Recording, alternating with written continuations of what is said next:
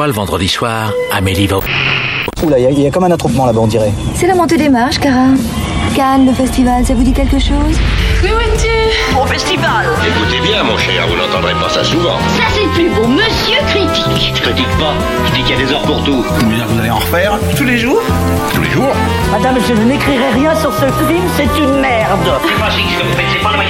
Après tout, le cinéma est une grande famille. Nous ne sommes responsables de rien, nous nous excusons d'avance. Bienvenue dans Pardon le cinéma, pardon le festival. Dernière pastille, en tout cas pas la dernière que vous allez entendre car on s'en fera une petite dernière demain avec Sophie pour faire le bilan du palmarès qui va être dévoilé ce soir par le jury dirigé par Spike Lee. Ce soir nous saurons enfin quel film va remporter la Palme d'Or et si c'est Annette ou si c'est pas Annette. Euh, aujourd'hui on est là pour vous parler donc des derniers films de la compétition et même des derniers films autour que l'on a pu voir puisque aujourd'hui nous allons vous parler à la fois de Nitram de Justin Kurzel que nous avons vu en compétition hier, mais aussi des Intranquilles de Joachim Lafosse avec Damien Bonnard et Leila Bekti. Marc vous parlera aussi d'un film qu'il a vu de Marco Bellocchio, documentaire de Marco Bellocchio, euh, de Marco Bellocchio qu'il a vu en Cannes première hier. Et je vous dirai un mot sur le dernier film de Gaspard Noé, Vortex, qui a été diffusé en séance de minuit hier soir. Bonsoir tout le monde, bonjour tout le monde. Comment allez-vous? Comment ça va, Marc? Mesdames et messieurs, bonjour. La projection va bientôt commencer. nous vous rappelons qu'il est non, nous vous rappelons que vous n'avez pas le droit d'utiliser vos téléphones portables durant la projection.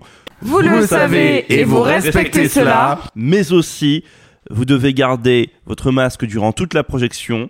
Merci, vraiment. Très bonne projection à toutes et à tous. Ladies and gentlemen, the screening is about to begin. Voilà, donc ça, ce sera une référence à tous ceux qui étaient à Cannes et qui se sont tapés ce message de Pierre Lescure qui nous engueulait avant chaque séance de film. C'était un pur moment de bonheur, c'était merveilleux. Si quelqu'un le point wave Non, en on- enregistrement, On le veut, on, hein. prend- on prend. On veut le wave du, du, du Pierre Lescure, le, le Pierre Lescure point wave. Et toi, Sophie, comment ça va en ce dernier jour de festival? Eh Oh, c'est pas Non, je, beaucoup. je suis partagée entre euh, la, la- la fatigue immense, cette euh, tristesse de voir euh, les copains qui partent un petit peu avant, qui, euh, qui vont laisser. Michel Drucker aussi a ce problème. Oh, elle est bien Voilà. Salut mon pote. Salut, moi. Salut mon pote Tu aurais pu rester un peu. Au moins pour la clôture. Quel enfer Bon, on attaque tout de suite avec le premier film en compétition que nous avons vu hier, nouveau film de Justin Kurzel, ça s'appelle Nitram. Et voilà 30 secondes de bande-annonce pour recontextualiser un peu tout ça. I gave up and went back to the car. But then I heard someone laughing. I looked around and there he was.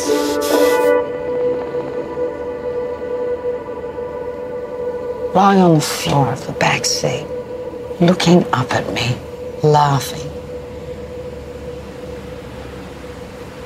Laughing at my. Nitram donc, nouveau film de Justin Kurzel à qui on devait euh, Macbeth, Les Crimes de Snowton ou encore Assassin's Creed, oui, nous raconte l'histoire en Australie dans le milieu des années 90 de Nitram qui vit chez ses parents où le temps s'écoule entre solitude et frustration. Alors qu'il propose ses services comme jardinier, il rencontre Hélène, une héritière marginale qui vit seule avec ses animaux. Ensemble, ils se construisent une vie à part. Commence alors une longue descente qui va le mener au pire. Nous avons vu le film avec Sophie hier et je vais laisser Sophie parler en premier parce que je viendrai adoucir les Sophie, t'as pensé quoi du nouveau film de Justin Kurzel, Nitram? Dis-nous tout. Je pensais pas que j'allais commencer dessus, tu vois, mais bon. Ah bah si, si, il vaut mieux, allons-y. Je trouve que le film est profondément malhonnête et, euh, et, et j'ai vraiment une, une espèce de petite haine. On va dire que c'est pas le pire film que j'ai vu du festival en termes de qualité, euh, d'image, de jeu d'acteur, de ce que tu veux, parce que de toute manière c'est le Ozon. Mais je suis profondément gênée par euh, sa proposition qui est bon. Il faut savoir que j'y allais sans savoir. ap- Enfin, je- j'avais pas lu de synopsis, je savais même pas. Dans quelle période, euh, pays ça se passait. J'y allais vierge de toute information.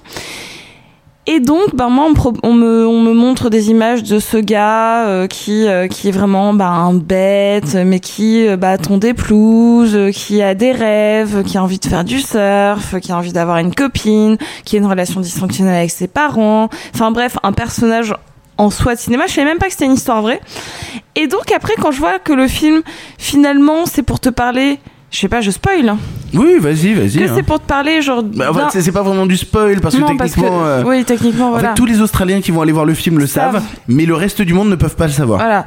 Bah, en gros, ça parle d'un énorme mass shooting euh, sur bah, de, de, de ce mec-là, là, qui est joué par, euh, par Caleb Landry Jones. Que vous avez pu voir dans Antiviral par exemple. Ouais. Et dans d'autres trucs, euh, j'ai- j'aime bien Où il ça. fait peur tout le temps. Ouais, il fait tout le temps peur. mais je, je l'aime bien. Il avait joué aussi dans. Bah oui, il avait joué dans Get Out. Oui, bah oui, tout à fait. C'est vrai, il joue le grand frère. Voilà, Euh, donc euh, il fait tout le temps peur. Euh, et là, je trouvais en plus qu'au début, il était presque touchant parce qu'il est, il est un peu bête et tout. Et donc, j'en ai marre qu'on accorde du temps d'écran à des gens qui ont fait des mass shootings. Parce que là, on te prend le, le, le parti pris de te donner une sorte d'empathie parce que oui, en effet, il y a des hommes derrière les. Je veux pas avoir ça. En fait, je veux pas. C'est comme si on accordait du temps euh, d'écran à des gens qui sont allés faire le Bataclan ou qui sont allés faire Oslo parce qu'on a parlé pas mal de, euh, de, de comparaisons avec les films euh, par rapport au mass shooting d'Oslo euh, il y a quelques années, euh, qui se positionnaient pour le coup du côté des victimes. Ça peut être tout aussi gênant pour les gens et je le comprends et je l'entends. Moi, je préfère euh, ressentir l'horreur dans, un point de vue cinématographique en mode mon parti pris, c'est d'essayer de vous faire euh, euh, vivre pour vous montrer à quel point il n'y a rien de plus inhumain que cette situation, plutôt que de dire eh ben euh, oui il avait des sentiments puis bah sa mère elle était quand même pas très gentille puis bah son père il est quand même bah il allait pas très bien non plus puis genre leur- leurs petits rêves ils se sont quand même effondrés puis bon bah il peut acheter des armes donc il va... j'ai pas envie j'ai pas envie de savoir ça. Je, je m'en bats les couilles c'est tu n'as pas humanisé l'inhumain et pour moi il y a rien de pire que quelqu'un qui genre prend des guns et qui ne considère pas les autres êtres humains. Il y a aussi un respect pour les victimes bon certes c'était au milieu des années 90 mais j'imagine qu'il y a quand même pas mal de gens au- encore au, en Australie qui ont des gens qui sont morts. Enfin, c'était pas il y a, y a 200 ans, quoi. Enfin, c'est, dans de la réalité euh, temporelle euh, encore palpable, on va dire. Et, et donc, j'ai pas. Enfin. En fait, je vais juste déblatérer de la haine, genre en vomir un peu, parce que je trouve pas ça honnête comme procédé. Euh, et et je, je veux plus voir ça à l'écran, en fait. Je veux plus voir ça au cinéma. Je, je- j'en ai marre qu'on humanise un monstre euh, comme ça. Je, je voulais pas savoir des trucs sur ce mec-là, qu'on m'apprenne des trucs sur euh, le fait que dans les années 90 et encore maintenant, l'accès aux armes au- en Australie, c'est quelque chose euh, de, de trop facile et, donc il faut en parler. Ok, mais tu t'as pas besoin de, de, de, de rendre tangible la, la psyché de ce mec-là. J'ai pas envie. C'est marrant parce que je suis à la fois d'accord et pas d'accord avec toi. C'est-à-dire, moi, je suis d'accord sur le fait que le film le fait mal et dans un procédé malhonnête. C'est-à-dire que nous, qui avons découvert le film sans rien en savoir, le film dure 1h50, j'ai compris, au- enfin, le film nous fait comprendre de quoi il va parler au bout d'une heure 25. Donc, c'est-à-dire à 25 minutes de la fin, tu te dis, ah d'accord, en fait, on se dirige vers ça. Et en fait, ce qui m'emmerde, c'est que du coup, euh, il y a cette heure 20 avant qui, à la limite, ne sert pas le propos du film. Parce que euh, il te va te faire des cartons à la fin du film à base de l'accès aux armes, c'est quand même très compliqué. Enfin, c'est quand même très facile en Australie, blablabla. Et moi, ce qui m'embête, c'est de me dire, ben. Ok, si tu me fais les cartons de fin, c'est que c'est une conclusion à ton propos global. Le problème, c'est que ton propos en question, t'as commencé à le développer 25 minutes avant la fin du film. Et donc ça, ça me pose problème. Ça me pose problème en termes purs de construction de scénario et de construction de récit. Comment tu en arrives à une conclusion qui ne parle au fait, au final, que des 25 dernières minutes de ton film et qui est pas une évolution comme on aurait pu le voir, je sais pas, euh, dans, dans Elephant de Gus Van Sant, où tout le film est basé sur ce truc-là et où justement tu, tu- quand tu enfiles tes chaussons, tu sais où tu vas, tu vois. Et tu vois, genre, on a pas mal euh, comparé forcément à Elephant. Elephant, il y, il y a un parti pris de mise en scène qui tu déshumanises la personne et t'es toujours derrière et puis t'es genre en- entre guillemets en temps réel et en effet ça ne parle que de ça, ça te fait pas un portrait de ce mec-là, tu vois. Ouais, mais et en même temps, et c'est là où justement on est en désaccord, c'est que moi, cette malhonnêteté, elle m'intéresse limite pour ce qu'elle raconte. C'est-à-dire que euh, euh, c'est, ça a été une surprise pour les gens que ce mec-là fasse un match shooting, c'est, et en fait, il te retranscrit au final la même surprise pour le spectateur. De voir un type que, que genre le quartier avait croisé, que les gens avaient croisé, avaient côtoyé, qui soudainement a fait ça, tu vois. Et donc du coup, je trouve l'idée intéressante. Je sais pas si je l'aime, je sais pas si je la déteste. Je trouve que c'est un peu réducteur de forcément vouloir rentrer à tout prix dans ce prisme d'aimer ou détester concernant euh, concernant la proposition qu'il nous fait. En tout cas. Je trouve que c'est intéressant. C'est très radical. Ça va mettre plein de gens très mal à l'aise de te dire, bon, on va te faire rentrer en empathie avec quelqu'un pendant 1h20 euh, en te disant quand même c'est compliqué sa vie pour au final te dire, au fait, il a fait le truc, le, le pire des raclures ça m'intéresse, ça m'intrigue. En termes de proposition, ça m'intrigue. Je comprends que ça puisse être re- rejeté en bloc, donc je comprends parfaitement ton point de vue. mais je trouve pas ça inintéressant. Après, bon, on pourrait parler de mise en scène, on pourrait parler de tout ça, euh, qui est globalement euh, Sundance-like, euh, caméra embarquée, euh, ça bouge un petit peu. Il y a deux trois scènes qui sont assez réussies, notamment une scène de crash de bagnole euh, qui est largement plus réussie que le crash de bagnole du Bruno Dumont. Ça, ça, alors, ça va, il y a vraiment pas à chier. Mais, mais voilà. C'est assez basique en termes de réal. Le comédien principal s'en sort très très bien. Oui, et, aussi- et il pourrait avoir son prix d'interprétation sans trop de difficultés, hein, globalement. Je préfère encore, mais non, même pas. En fait, il y a, il y a Essie Davis qui joue dedans, et si vous la, si vous, vous connaissez pas son nom, c'était l'actrice principale de Babadook, donc super actrice australienne. Et en fait, limite leur jeu m'a rappelé un petit peu ce jeu euh, qu'il y a dans euh, dans certains films de Gilliam, en mode on est on est complètement perdu, on a les yeux qui se lèvent au ciel, et en fait, j'aime pas non plus que ça en fasse genre des portraits juste bêtes, et un peu gentils, tu vois, genre j'aime pas. Bon, vous l'aurez compris, Nitram divise, vous aurez l'occasion de le voir en salle cette année pour pouvoir vous faire votre propre avis. Et Marc, lui, de son côté, pendant que nous sommes allés voir Nitram, est allé à Cannes Première pour voir le dernier documentaire réalisé par Marco Bellocchio. Marco Bellocchio, qui est un habitué hein, de la sélection, on l'avait vu notamment venir avec Le Traître il y a quelques années en sélection officielle. Petit extrait de bande-annonce, histoire de recontextualiser un peu tout ça. Camillo era un ragazzaccio simpatico e con molta voglia di divertirsi e quando finalmente si è, come avrebbe detto la mamma, sistemato, e lì c'è un mistero, caro. Ti- sai, poi ti dici se me l'avesse detto, se mi avesse detto e che cosa gli succedeva. È stata una cosa che se l'aspettava. E chi se l'aspettava? non- C'è una lettera di Camillo, di, di, di- di- Ma scusa, questa lettera a me? Le film s'appelle Marx attendre, Marx può aspettare, de Marco Bellocchio, qui nous raconte l'histoire de Camillo, décédé en 68. Près de 50 ans plus tard, Marco rassemble toute sa famille pour un déjeuner. Avec sa famille, il s'interroge sur Camillo, son jumeau, disparu à l'âge de 29 ans. Marco Bellocchio qui fait donc un film très personnel, un film sur sa vie, un film sur son frère jumeau, décédé en 68. Marx, euh, Marc, Marx, je t'ai appelé Marx, c'était Marx. Euh, Marc, tu l'as vu et je crois que le film t'a énormément touché. Le film est énormément touché, on va couper court. C'est un film que qui aurait mérité d'être en compétition officielle plutôt que d'être dans cette catégorie un peu bâtarde, un peu euh, on ne sait pas trop ce qu'elle veut dire. J'ai l'impression que c'est une phrase qui est beaucoup revenue pendant ce festival de il aurait pu être en de, officielle. de Cannes première avec euh, en plus ce truc un peu gênant qui est que euh, Marco Bellocchio euh, a reçu une palme d'or d'honneur pour, pour, pour, pour, sa carrière avec l'argument de Marco Bellocchio n'a jamais eu la palme d'or donc on remédie à ce problème avec cette palme d'or d'honneur mais qui, qui comme son nom l'indique n'est pas euh, décerné par un jury ou quoi que ce soit. Et alors que c'est un film qui, tu vois tout à l'heure on parlera j'en sais rien peut-être ou non pronostic mais c'est un film que moi j'aurais certainement placé assez haut dans, dans un pronostic. Pourquoi? Parce que donc Marco Bellocchio ce cinéaste italien assez important qui il y a deux ans avait euh, pas mal ému ou choqué enfin en tout cas intrigué la- la- le festival de Cannes avec un film que moi je n'ai pas vu mais qui est Le Traître hein, qui avait fait très forte sensation C'était très Euh, intéressant avec Simon, on l'avait vu, euh, c'était c'était vraiment quelque chose. et, euh, et qu'il a euh, voilà fait ce film qui comme tu l'as dit euh, Victor est donc très personnel parce que donc c'est un documentaire il va vraiment filmer sa vraie famille notamment lors d'une grande réunion familiale qui, est- qui commence déjà de manière très émouvante parce qu'ils se disent que avec ses frères et sœurs il a plus de 80 ans hein, Marco Bellocchio. Et donc avec ses frères et sœurs ils se disent que euh, vu l'âge qu'ils ont c'est peut-être la dernière fois qu'ils se voient tous ensemble. Et donc tu dis oh, c'est émouvant quand même de commencer à penser à ce genre de choses. Et, et donc, et on va parler de Camillo, euh, qui est donc ce frère jumeau de Bellocchio, qui s'est qui s'est suicidé à, à 28 ans. Et le film, si vous voulez, est un peu en, le documentaire est un peu en deux parties, parce que tu as toute une première partie qui est plutôt sur l'Italie de la guerre, puis puis de l'après-guerre, parce que les jumeaux sont nés en 39, euh, les années 50, 60, surtout les années 60, euh, euh, qui ont été, euh, comment dire, un peu mouvementées euh, en, en Italie. Et, euh, et ensuite, bah, le portrait de ce frère qui en fait va être très rapidement déphasé dans la famille, qui va être en échec dans beaucoup de choses, dans, dans sa vie scolaire, puis dans sa vie professionnelle, puis peut-être un peu, mais c'est ambigu, dans sa vie amoureuse, jusqu'à jusqu'à se suicider.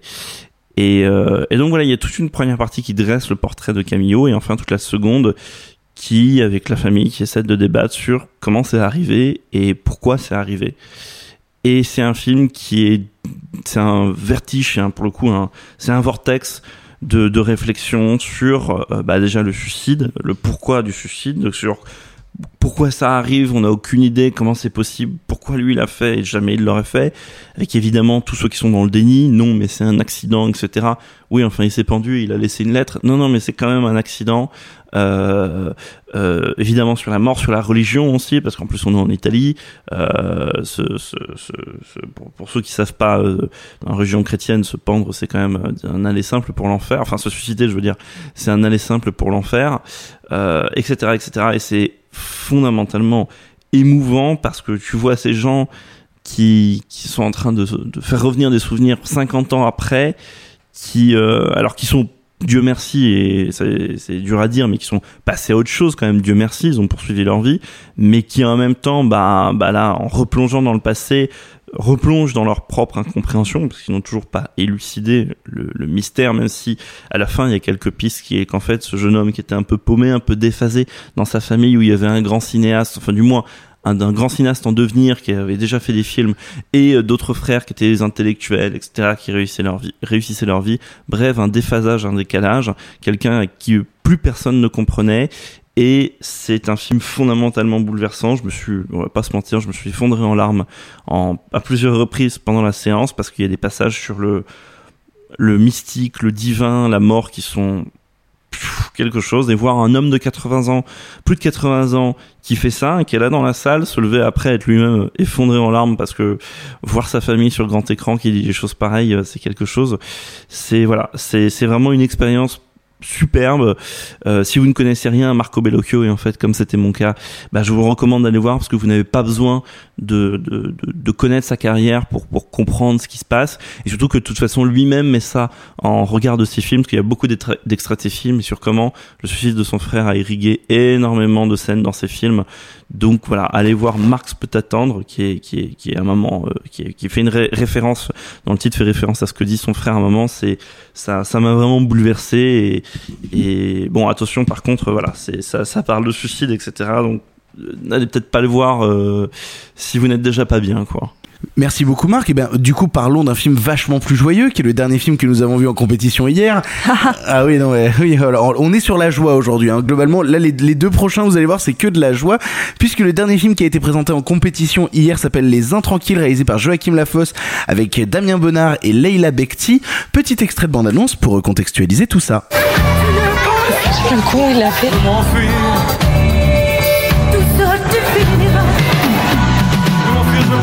L'amour, du plaisir, de la folie, du désir, je veux pleurer, je veux rire.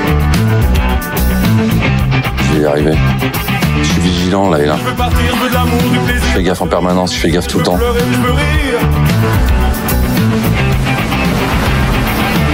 Je m'enfuis, je veux partir, je veux de l'amour, du plaisir, de la Qu'est-ce qu'il faut pas Je veux pleurer, je veux rire. Tu allais pas avoir. Euh... Faut pas avoir quoi? Je veux pas avoir honte? Les Intranquilles, donc, nous racontent l'histoire de Leila et Damien. Tiens, est-ce étonnant Ils s'appellent comme leur personnage. Euh, qui s'aiment profondément. Malgré sa bipolarité, et il tente de poursuivre sa vie avec elle, sachant qu'il ne pourra peut-être jamais lui offrir ce qu'elle désire. Alors voilà le synopsis officiel que je trouve intrigant, moi, pas je... très juste, mais je sais pas. Moi, j'aurais pas placé le mot bipolaire. Non, moi non plus. Mais euh... bah, il est dans le synopsis, donc euh, je, je ça, ça, ça, arrive euh, un peu tard dans le film. Ouais, c'est un peu bizarre que, que ce soit directement donné. Enfin bref, le film est là, nous l'avons vu. C'était le dernier film en compétition réalisé par Joachim Lafosse. Sophie, tu commences. Qu'est-ce que tu en as pensé? Bah, je vais déjà intervenir sur le sur le titre. Les Intranquilles, je trouve que c'est sans doute le plus beau titre en fait de la de la sélection. Je trouve que ce qu'il dégage euh, cette cette notion de euh, c'est même pas du repos en fait c'est juste que l'esprit le, ne, ne, se met jamais en pause et donc le corps ne se met jamais en pause non plus et euh, et je trouve qu'en fait il fait vraiment écho à, à peut-être cette période qu'on a qu'on a vécu où on n'a pas eu de, de respiration euh, si on prend un petit peu la situation mondiale globale, ça fait quand même un moment qu'on n'a pas eu genre une espèce de, de pause, ou en tout cas quand il y a une pause, elle est un peu factice, ce qu'il y a aussi dans le film. Euh, donc déjà euh, très très très très très joli titre pour une de deux très belles interprétations. Et en effet, j'aurais pas mis moi dans le synopsis qu'il est bipolaire parce que donc ça se passe euh, à notre époque. C'est un film qui qui se place en temps de en période de Covid euh, puisqu'il y a des gens qui ont des masques et tout ça. Et donc le personnage de Damien Be euh, de Damien Bonnard qui est un artiste peintre euh, à une espèce au début on peut penser que c'est de l'hyperactivité puis finalement on se rend compte que c'est un peu plus que ça. Puis encore en fait on a une espèce de, de gradation une, une surenchère de scène en scène jusqu'à ce qu'on voit que non il est pas juste un petit peu actif dans sa vie et que c'est euh, c'est presque une maladie. Et quand on voit euh, qu'il y a euh, le port du masque qu'il y a deux trois trucs euh, je me suis dit putain c'est ouf c'est un mec qui est tellement perturbé par la peur de la mort par la peur de la situation euh, mondiale par euh, euh, en fait comme on en sait très peu au début moi j'ai projeté plein de choses. Je me suis dit ouais euh, ça doit être peut-être qu'il est devenu fou en fait. Il est devenu fou à cause de tout ce qui se passe parce qu'il y en a qui l'ont très très mal vécu. Peut-être qu'il se dit que c'est une sorte de fin du monde. En fait j'ai eu plein de projections jusqu'à ce qu'on dise ce mot de bipolarité que ça parle d'une situation de couple et non pas de situation. Et c'est ça m'a fasciné je trouve que les deux comédiens sont parfaits leur leur fils aussi joue extrêmement bien.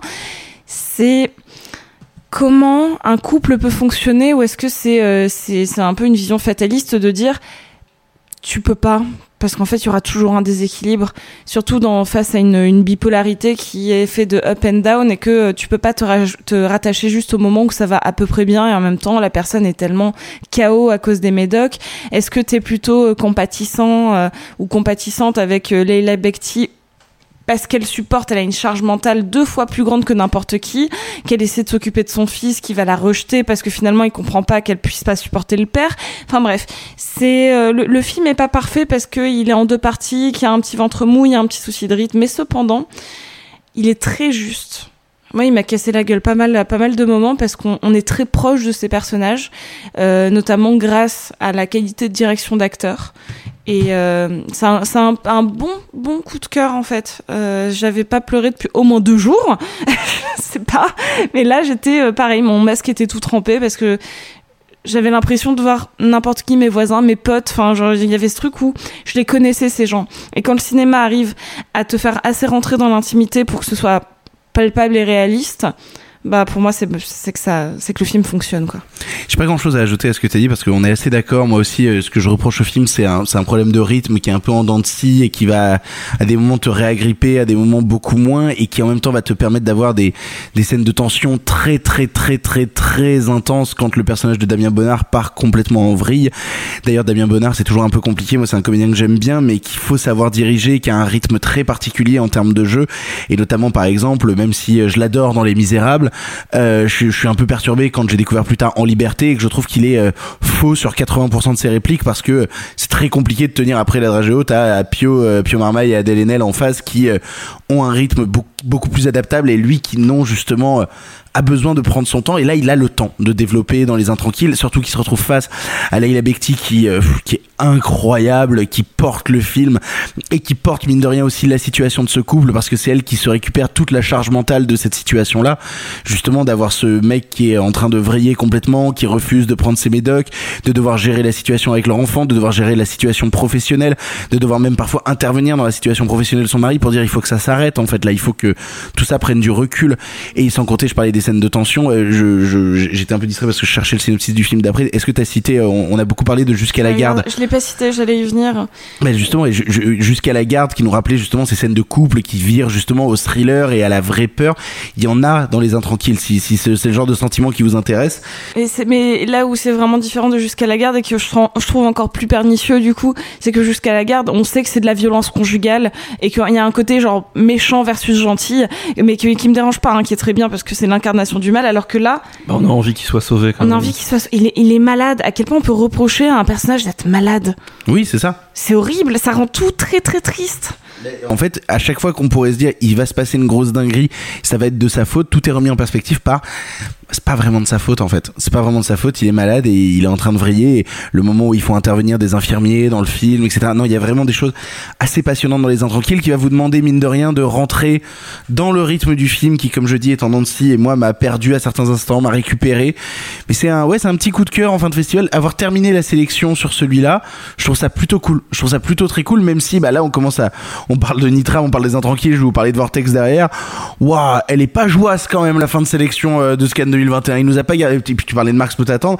Ouais, la fin de ce festival, elle, on termine pas sur des notes extrêmement joyeuses. Est-ce que tu as fini joyeux après avoir vu les Intranquilles, Marc? Quasiment. Oh là là Non, quasiment, parce que c'est chouette. Euh, et vraiment, parce que en plus j'y allais sans rien, je ne savais pas de quoi le film parlait, j'avais que le titre, qui est beau, comme Sophie l'a dit. Euh, je n'ai pas vu de film de Joachim Lafosse, donc tu vois, je pars vraiment du néant total. Et donc, euh, je pars de, bah voilà, vous savez, c'est ce moment dans la salle, il y a les premiers plans du film, et vous ne savez pas pendant 5, 10, 15 minutes euh, ce que vous pensez du film, donc il a toutes ses chances, il peut être nul, il peut être bon. Mais euh, assez rapidement, voilà, plus le film progresse, toi tu parlais de problème de rythme, et je suis absolument d'accord sur ce, sur ce point, sauf dans la première partie, sauf dans les premières 50 minutes, on va dire. Oui, c'est ça. En fait, c'est il se passe un événement au milieu du film qui ralentit le récil. Et du coup, vu que ça ralentit le récit, ça ralentit aussi notre capacité à nous et, immerger dedans. Et donc, vous avez 50 minutes où il se passe donc tout le temps des choses, hein, parce que le personnage est, euh, on va dire, dans un premier temps perçu comme hyperactif, comme l'a dit Sophie, parce que j'ai en effet pensé à la même chose. Euh, C'est-à-dire que euh, bah, il s'occupe de son fils. Pour le coup, c'est un bon papa. Il place passe plein de temps avec son fils, euh, il s'occupe de son fils, il, il le laisse travaille, conduire le bateau, euh, il fait la cuisine, il va faire les courses, euh, il apporte du petit déj, il, répare le, vélo, déj, enfin... enfin... il fait du vélo, il répare des trucs en pleine nuit, enfin bref, il fait tout le temps. Mais il fait tout ça en même temps. En même temps. et il y a il y a un truc dans toute cette première partie, il y a un petit détail de mise en scène et de scénario que j'aime beaucoup euh, qui est vraiment simple comme bonjour, mais qui encore une fois donne très bien la forme de tension qu'il y a dans la mise en scène. En fait, c'est parce qu'il y a une tension dans la mise en scène et dans l'écriture, sans les artifices habituels de de la tension au cinéma. Ça ne passe pas par l'éclairage, même si la photo est très belle. Ça ne passe pas par des cadres, euh, tu sais, euh, qui en font trop sur la, même si la mise en scène est superbe. Non, ça passe simplement par le fait que le mec ne peut pas rester assis environ plus de 10 ou 15 secondes dans le film. C'est-à-dire regardez, voyez le film, vous allez voir à plein de moments il s'assoit, voire il s'allonge, et soit il y a une coupe, mais qui vraiment intervient en moins de 10 secondes, soit il se relève, et à chaque fois, c'est une dizaine de secondes max, et comme ça arrive très régulièrement dans le film, on voit bien que le mec n'arrive pas. Dans son fauteuil d'atelier, euh, dans son atelier de peintre, il a un fauteuil, un grand son grand fauteuil bien confortable dans lequel il, il s'assoit pour regarder son, son tableau et au lieu de contempler son tableau un peu longuement pour voir où serait le problème, il le contemple 10 secondes et ensuite il se remet à, à, le peindre. Bref, c'est c'est un film que j'ai trouvé vraiment euh, vraiment euh, vraiment passionnant de ce point de vue-là. Vous avez parlé de Jusqu'à la garde, moi dans cette première partie, dans cette partie effondrement euh, il m'a fait penser à un autre film qui est vraiment plus violent et qui parle d'un thème différent, mais qui est, qui est l'enfer dont on a déjà parlé de Clouseau. Euh, pardon, je reprends l'enfer de Chabrol dont on a déjà parlé dans cette émission. Mais, mais, mais, mais, aussi parce que notre parallèle en fait avec Jusqu'à la garde est une violence qui est parfois très physique. Là où ce qui est intéressant mine de rien dans l'enfer euh, de Chabrol, c'est que la violence devient Ah, psychologique. C'est un, un effondrement psychologique et que, et que dans l'enfer jusqu'à un certain point dans l'enfer, j'ai quand même envie que que, que, que le personnage de Cluzet revienne à la raison. Dans une, dans une certaine mesure, ouais. Non, non, mais jusqu'à un certain point dans le film. Mais bref. Et, euh, et je trouve, voilà, je, je, je trouve le film, bon, je vais pas revenir sur l'interprétation, vous la- vous l'avez euh, très bien souligné. Moi, je, à la rigueur, quitte à parler d'interprétation, moi, je vais dire un mot parce que, vous savez quoi, les gamins au cinéma, c'est souvent horrible. Et parce que c'est dur de diriger un gamin, on va pas se mettre, euh, pas se mentir, diriger un, un surtout un un, enfant un peu plus vieux ou un préado, sorte de, gamin entre deux âges. En l'occurrence, il y a, y a ce jeune comédien qui s'appelle Gabriel Mers Chama, euh, qui fait le fils, qui est Amine, qui fait le fils des deux, et, euh, et qui est vraiment très chouette. Il, il porte pas le, il porte pas le film tout seul, hein, il intervient que, mais il intervient dans des séquences clés. C'est un rôle qui est pas forcément facile. Euh, ce gamin qui a, qui a envie d'aimer papa, mais qui comprend quand même parce qu'il est en âge de comprendre qu'il y a un truc qui va pas avec papa. Euh, genre papa, papa, arrête. Papa, arrête, sors de mon lit, papa, arrête. Bref, pas dans le sens où vous. Ouais, non, Ouais, c'est ouais, genre, non, Il n'y a, c'était pas de- bizarre, il y a- là. il y a pas de pédophilie dans le Non, film. non, hein, mais c'est parce qu'il y a une scène qui est liée à ça, mais désolé, hors contexte, ça paraissait bizarre. Et donc voilà, il est très bien, euh, il est très bien euh, cet acteur qui, petite parenthèse, n'est autre que le petit-fils d'Isabelle Huppert. Mais, euh, mais voilà, il est super. Et, euh, et quoi, bon, j'ai parlé de, j'ai parlé de la photo qui est vraiment très belle. Il y a, un- il y a un- alors, je sais pas dans quelle région ça a été tourné, mais il y a un, Euh, J'ai l'impression que c'est dans le sud-est, euh, un petit peu dans les terres. euh, je pense que c'est vers euh, le lac de Saint-Capien. De... Attends, Saint-Capien Ouais. Enfin, c'est vraiment dans le sud-est, c'est euh, pas loin de l'Italie. Mais je- c'est parce que j'ai reconnu la Méditerranée, que c'est un peu mon coin. Je, je pense que c'est par là que ça a été tourné. Oui, mais- ça m'étonnerait pas beaucoup. ouais. Et euh, donc voilà, voilà. Et quitte à me, tu, tu sais quoi, dernier détail, parce qu'on parlait des comédiens, et je pense qu'après j'arrête dessus. Il y a aussi un, un, un superbe comédien que, que, que j'aime beaucoup, qui s'appelle euh, Patrick Descamps, qui fait le, le père du, le père de Damien Bonnard, qui est euh, bah, qui lui aussi donc personnage s'appelle Patrick donc euh, pour le coup bon en, gé- en général euh, j'aime pas trop quand les films prennent le personnage euh, prennent le nom des acteurs un je trouve ça un peu chichiteux donc là aussi d'ailleurs mais bref Ah, il y a des questions d'analyse à se poser. On est sur un film qui traite de bipolarité, donc avoir des comédiens qui ont le même nom. Ju- justement que- ça, ça me fait chier qu'il y, il y ait un truc de dire il y a des questions à se poser parce que mais fin de la parenthèse c'est un parti pris c'est un parti pris. C'est perso. Donc voilà j'ai je alors en effet vraiment il y a un petit problème de rythme et pourtant je ne m'ennuie pas je ne pense pas qu'il y ait quoi que ce soit à couper par exemple dans le film. Je pense que c'est plus du montage et du rythme et presque peut-être plus du scénario que du montage d'ailleurs. Mais euh, mais je trouve les intranquilles vraiment euh, vraiment très beau comme film. Je vous invite à le voir il sortira en octobre donc il va falloir un peu patienter euh, mais euh, mais c'est un très beau film je vais c'est dans l'air du temps. Ça veut un peu tout et rien dire cette euh, cette expression mais c'est dans l'air du temps et ça c'est ce que Sophie disait en début d'émission avec cet air d'esprit saturé. Parce qu'on a tous un peu les esprits saturés des échelles plus ou moins graves. Lui c'est une échelle un peu grave pathologique pour le coup. Mais mais c'est un film dans l'air du temps et c'est aussi un film qui inclut assez judicieusement la pandémie le Covid Pour terminer sur ces films canois, il y a le dernier film qui a été présenté hier soir en séance de minuit qui venait clôturer un petit peu ce festival, à savoir le dernier film de Gaspard Noé Vortex. Je l'ai vu, petit extrait clipesque du film, histoire que, que, que vous ayez une idée un peu de l'ambiance. Santé. Santé.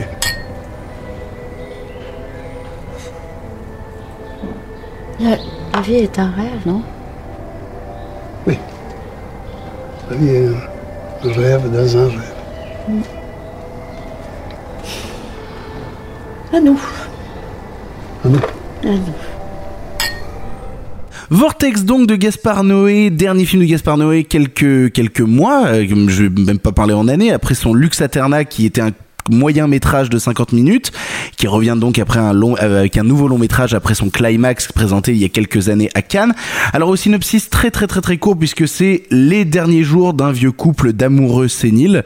Autant dire que c'est tout un programme quand on lit ce texte là et en même temps je, je l'ai vu et j'ai beaucoup aimé. J'ai beaucoup aimé, vous savez déjà mon amour pour Gaspard Noé, et pourtant c'est le film le moins Noé de tous les Noé. C'est un film qui a envie de retourner à l'épure, en fait, qui a envie de se délester de tous ces effets un peu toc qui ont fait, mine de rien, le cinéma de Gaspard Noé, et qui ont fait, moi, tout le plaisir que j'en ai à voir des lumières stroboscopiques, euh, fluo, et des notions très très hardcore de temps en temps. C'est son film le plus calme, c'est son film le plus tendre, c'est son film le plus doux, qui va reprendre, mine de rien, un gimmick de mise en scène, à savoir celui qui avait été abordé dans Lux Aeterna avec une sorte de split screen et qui là est entièrement réalisé pendant ces 2h20 en split screen et c'est pas gratos et c'est extrêmement malin et à un moment dans le film ils font quelque chose du split screen où tu te dis ok ça valait le coup de l'avoir pendant une heure et demie rien que pour cette idée là ça tout se raconte à travers ce prisme-là.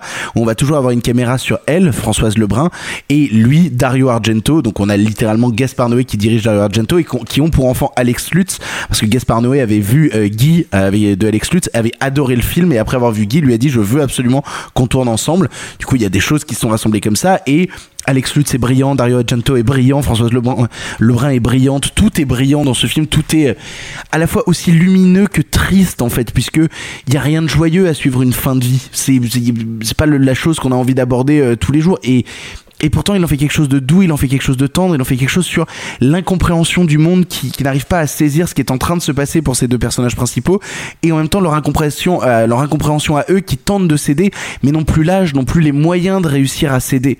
Et, euh, et il le fait avec euh, avec plein de petites idées de temps en temps, de, de cadres, de mise en scène, notamment quand Alex Lutz vient intervenir pour aider ses parents, mais lui-même n'arrive plus à les aider parce que c'est un ancien junkie qui essaye justement d'aider d'autres junkies actuellement, qui bossent dans un dispensaire, qui est...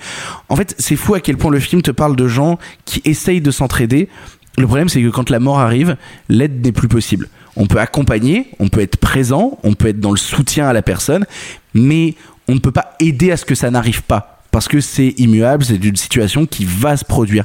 Et en ça, ça en fait un des films à la fois les plus tendres de Gaspard Noé, qui euh, délaisse justement, comme je disais, tous ces effets de, mise en scène ultra violents pour revenir à, la racine même au corps. Je me suis demandé après avoir vu le film, euh, est-ce que, euh, est-ce que Gaspard Noé va très mal en ce moment? Est-ce que Gaspard Noé a, perdu quelqu'un de proche dans sa famille pour vouloir à tout prix aborder cette question-là? Et c'est marrant parce que j'ai discuté avec un proche de Gaspard Noé euh, la semaine dernière qui me disait, eh ben tu sais quoi, il, va bien.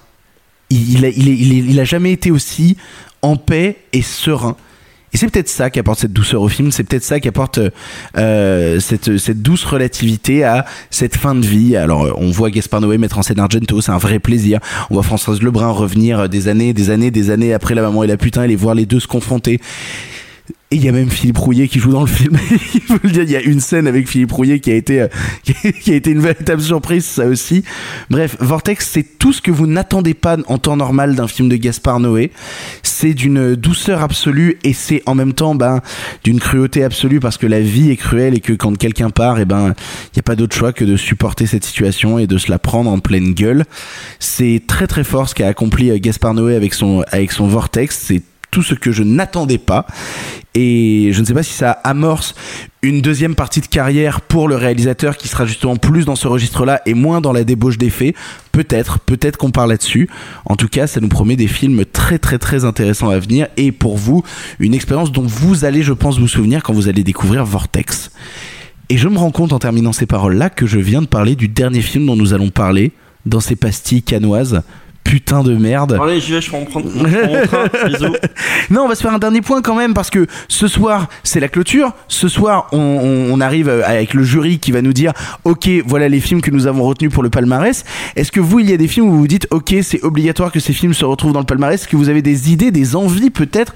Je vais commencer par Marc. Je sais que toi, t'as vu moins de films vu que t'es arrivé euh, directement la deuxième semaine. Est-ce que toi, il y a des choses dans cette deuxième semaine où tu te dis Je pense que ça, ça peut recevoir un prix sans trop de difficultés? Alors avant tout, ouais, pour briser la glace, il y a aucun film qui pour moi est Palme d'Or potentiel, mais moi perso, selon mes goûts, tu vois. Ouais. Euh, et s'il devait y en avoir un, du coup, c'est le Bellocchio.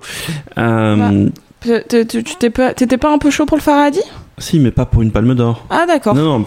Et là où j'allais en venir au Faraday, par contre, moi, le enfin, pour le coup, je suis au jury. euh, Le Faraday, c'est euh, prix de la mise en, euh, pardon, le Faraday, c'est euh, prix du scénario immédiat. Euh, vraiment parce que l'écriture est absolument parfaite et et il mérite un, prix du scénario. Et pour le reste, vraiment, j'ai pas d'opinion parce qu'ensuite, je peux m'amuser à distribuer les prix, mais euh, genre euh, interprétation pour ci, interprétation pour ça. Mais euh, mais euh, mais c'est tout. C'est le seul. euh, ça n'aurait pas vraiment de sens parce que j'y crois pas. Tu vois, là, les intranquilles. Euh, j'aime beaucoup le film. Je pourrais m'amuser à dire oui, mise en scène, pourquoi pas, etc. Mais ça me paraît pas plus évident que ça. Même si tu l'as dit, on pourrait parler d'interprétation parce que la Bicti est formidable, etc. Alors que quand j'ai vu euh, quand j'ai vu le Asghar Farhadi, j'étais en mode ok, c'est un scénario immédiat. Et l'autre truc que on pourrait peut-être prévoir, mais mais mais bon, j'aime pas faire des pronostics. Pourquoi je fais ça? Mais c'est juste que on, en- parlait en micro avec toi, toi Victor et, et Sophie. C'est c'est que euh, il va certainement y avoir un prix pour Petrov Flou parce que truc symbolique, tu vois, soutien à Kirill. Mais non, Leto avait Serenikov. pas eu de prix à l'époque. Oui, mais, oui, ok, mais déjà, de- moins de personnes étaient au courant de sa situation. Leto n'a justement pas eu de prix. Ça, c'est la responsabilité du festival de l'époque. Et donc, du coup, il y a un peu cette idée un peu de correction, mais ça peut être un prix purement symbolique. Enfin, de toute façon, quoi qu'il ait comme prix, ça sera forcément symbolique, ça sera forcément un prix. Ah non, j'aime pas cette j'aime pas cette idée-là que le, le prix sera remis parce que contexte et pas Alors, parce que sera- qualité du film. Bah, ça, ça- ça, je trouve ça un peu Ça- gerbant, tu vois. Si, parce que ça, tu, ce qui peut être sûr, c'est que ça sera pas un prix qui n'est pas lié à la mise en scène du film. Donc, ça sera pas scénario, ça sera pas interprétation, etc. Oui, non, c'est sûr. Donc, ça sera soit un prix du jury, ça sera soit euh, mise en scène, etc. Mais, euh, mais, mais, mais, mais donc, par contre, Victor, tu ne peux pas le voir en faisant fi du contexte dans lequel il reçoit ce prix, quoi. Non, mais non, mais en fait, je trouve ça dégueulasse parce que c'est comme quand euh, tu sais, des- gens se plaignent en mode oui, euh, tel prix a été remis à telle nana parce que c'est une nana, tu vois. Mais de la, non, même, de bah, la même on- manière, je trouve, je trouve Bah- ça, je trouve ça un peu gerbant en fait. Bah ouais, mais que de la même manière. Bah oui, mais t'es obligé de penser de la même manière que si, si Leila Bekti a un prix, t'es obligé de penser qu'il y a quand même Tahar Rahim dans le jury, tu vois. Oui, non, mais là, c'est pas pareil.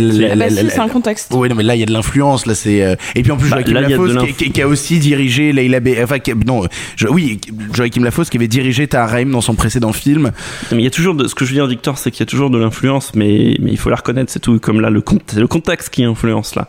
Mais ça veut pas dire qu'ensuite, après, c'est à toi de décider en ton âme et conscience si tu penses que le prix est, mé- mérité ou non. Eh oui, il sera Mais- parfaitement mérité. mais, euh, mais non, en fait, c'est juste pour dire que voilà, il va sûrement y avoir un truc moi, je pense que c'est symbolique par rapport à la situation du cinéaste qui, pour Et rappel, Et s'il a rien, Petrov Slou Tu diras, bah, ils en ont vraiment rien à foutre de Kirill Sawadikov. Euh, mais, mais, mais, mais tu sais quoi, c'est qu'une éventualité. Hein. Peut-être que, peut-être que, peut-être que Spike Lee et, et les membres du jury s'en, s'en foutent totalement. Et d'ailleurs, on va pas se mentir, à chaque, à chaque fois qu'on voyait un film, on était là à se dire bon là Spike Lee dort parce qu'ils s'en foutent, tu vois. Genre vraiment, je pense que les intranquilles il dort, hein, clairement. Ouais, je pense qu'il s'en fout. Et toi, Sophie, alors, tes, tes coups de cœur euh, du festival, tes possibles Euh, prix ah, donc je dis mes, pas, euh, je dis mes coups de cœur, ou je dis ce que je pense qu'il va avoir des trucs, tu Alors, vois. moi, tu vois, j'ai fait une liste, par exemple. Si tu veux, je, je le dis avant toi, moi, j'ai fait une liste qui euh, est, euh, est ce que je, ce que j'aimerais. Tu vois C'est un tableau à 42 entrées. non, non, mais c'est vrai, c'est vraiment genre ce que j'aimerais moi, donc qui est pas, euh, qui, qui- qui est pas une certitude, tu vois. Mais, mais pour le coup, tu vois, scénario, j'ai dit un héros comme euh, comme Marc. Mise en scène, j'ai dit Petrov Slou, donc là aussi on y revient mine de rien. Interprétation féminine, j'ai parlé de, de Rena Trentz, euh, qui est le, le premier rôle de Julien 12 chapitres de Joachim Trier, qui est incroyable. Interprétation masculine, j'ai mis Simon Rex pour euh, Red Rocket.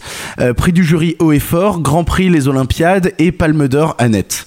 Voilà à peu près. Et je, je crois qu'on n'est pas loin, toi et moi, en termes de choix. On n'est pas loin parce que moi j'enlèverais, euh, j'enlèverais les Olympiades. En fait, scénario pour moi un héros, en effet le, le Faraday c'est une, une espèce d'évidence, même si ça aurait pu être Julien en 12 chapitres. Pour moi, les deux ont vraiment une, un scénario qui, se, qui, est, qui est très très fort. Oui, mais du coup, si elle a scénario, elle aura pas. euh, C'est pour ça. Donc, je préfère encore que ça aille à un héros. Euh, bah, mise en scène, en fait, je suis. euh, si c'est pas Annette qui a euh, le qui a la Palme d'Or, je pense que la mise en scène, moi, je préférerais que ce soit Annette plutôt que Pietros Flou. Mais après. Pi- Pietros Flou, ça me va aussi, même si j'aime pas trop le film. Euh, interprétation Julien en 12 chapitres, il y a assez peu de débats à avoir. C'est marrant parce qu'avant Cannes, tout le monde parlait de Virginie Efira et de Virginie Efira qui repartirait avec le prix Ouais, mais c'est d'interprétation parce que les gens ont vu Charlotte Rampling, en fait. Et oui, c'est vrai que Charlotte Rampling, elle est quand même dans un registre. euh, oui. Voilà, euh, interprétation masculine, moi je serais partie sur Adam Driver, mais Simon Rex ça me va aussi. En fait, on est plutôt d'accord. Hein. Prix Après, du... c'est- c'est- on peut pas cumuler les prix à Cannes. hein. Bah, je sais, c'est pour ça qu'en fait, c'est ça, ça, ça Elle a mis. Annette partout, Sophie. Il y en a Et- partout, tu vois. Non, c'est une règle qui a été instaurée après.